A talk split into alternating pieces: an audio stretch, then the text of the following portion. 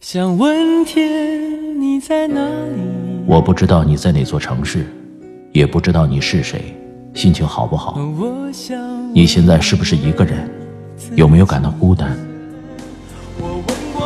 我知道，最使人疲惫的，往往不是道路的遥远，而是你心中的郁闷。希望这个声音可以温暖你耳边的每个夜晚。我是拿铁，二零一八，让我们听到更多精彩。微信找我，拿铁磨牙时刻。城市的夜晚，听见花开。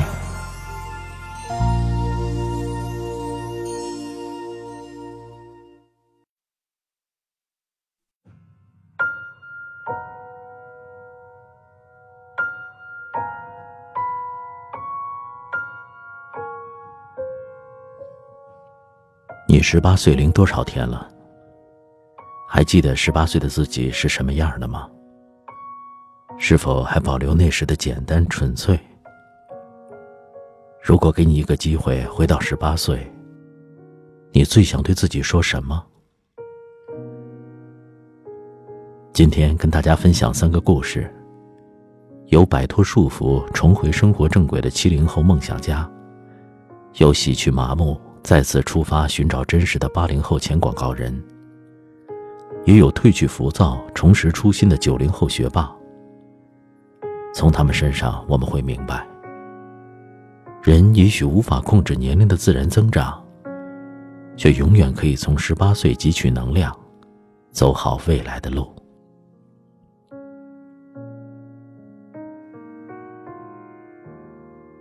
我是嘉禾，今年四十三岁，是一位人文摄影师和三个孩子的父亲。二零一二年之前，我的家庭观念非常淡薄，不得不养育孩子这件事儿，让我在很长一段时间内感到困惑，被深深的束缚住。所以我晚归喝酒应酬，希望借此短暂逃离。有一天，我又喝得烂醉，被两个同事架回家，倒在地上。这时，隐约听到老二说：“爸爸好像死了。”老大听了，热烈鼓掌。那一刻，我才知道，在孩子的心目当中，他就像个魔鬼。我不想让他们将来怨我，于是，一咬牙，把烟酒都戒了。给孩子拍照片，是我为自己寻找摆脱束缚的出口。一开始是为了排解压力，后来却渐渐的从中找到了融入家庭的方式和治愈自己的力量。从孩子身上，我看到了曾经的自己，比如老大身上那种认真态度，老二身上那种阳光、热情、礼貌，老三的纯真和天真。这些特质，我十八岁时都有，后来却人为的扔掉了，反而贴了很多标签背上包袱和伪装。到现在，我已经给家人拍了八年的照片。共计两万多张，也成了别人口中的模范丈夫和模范爸爸。通过拍摄孩子，我找到了曾经十八岁时的那种梦想、初心和憧憬。没有束缚，没有压力，也不和人家比较。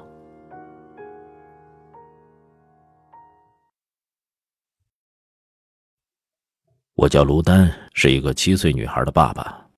四年前辞职创业，和太太一起开了一家果汁店，叫果楼。在创业前，我做了十二年的广告。下班的时候，送奶工刚上班，送奶工上班了，我下班了。生活的半径不超过两公里，也没有时间陪家人，忙碌、疲惫、麻木。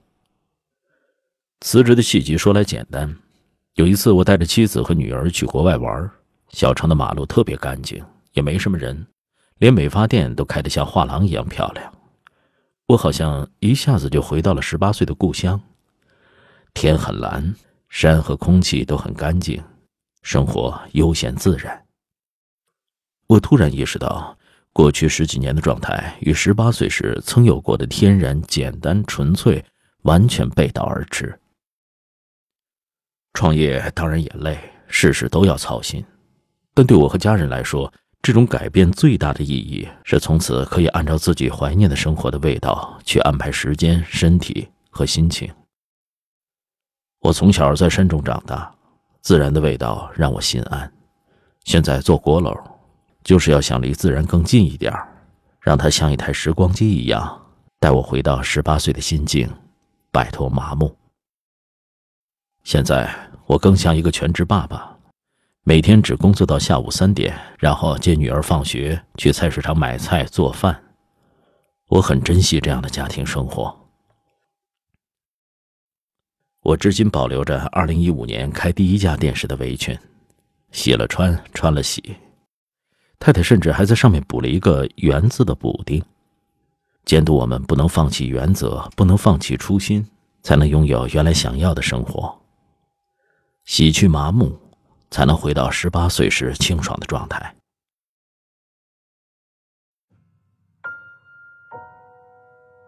我叫付宇，今年二十六岁，在复旦念了七年的社会学，现在是一名数据分析师。我的十八岁是很专注的，早上进图书馆读一本书，中午可能忘了吃饭，直到晚上看完出来，天已经黑了。那是一种很纯粹的状态。后来我来上海念大学，发现身边的人都很努力，为了更高的成绩、更好的简历、更拿得出手的工作。受他们影响，我开始感到焦虑，整个人变得很浮，更渴望世俗意义上的成功，所以我也去考托福、雅思、GRE，参加商赛。但内心深处，我不懂自己为什么要做这些事儿，也无法从中得到幸福感。本科毕业以后，我选择去新疆支教一年。这事儿听起来高尚，现在我却可以说，当初的动机并不单纯，不仅仅是想去帮助孩子，更多的是为了满足自己的英雄主义。真正去了新疆后，一个最大的改变是，我突然有了大把无用的时间。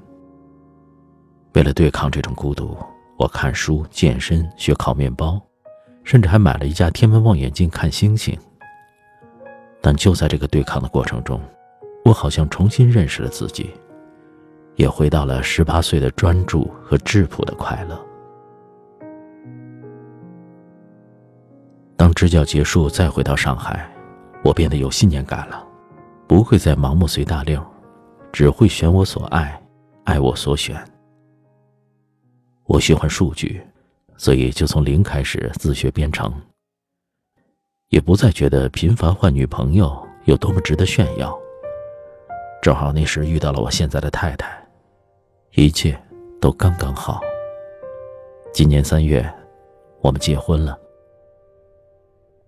这一切是洗尽铅华之后的选择，但也是我回到十八岁那种初心的必然结果。十八岁，对于很多人来说是一个玫瑰色的梦，但后来却被各种沉杂模糊了初心。困境在哪里，出口就在哪里。刚才我们说到的七零后、八零后、九零后，都用自己的方式找到了人生的突破口。你的十八岁是什么样子呢？欢迎留言，和我们一同分享。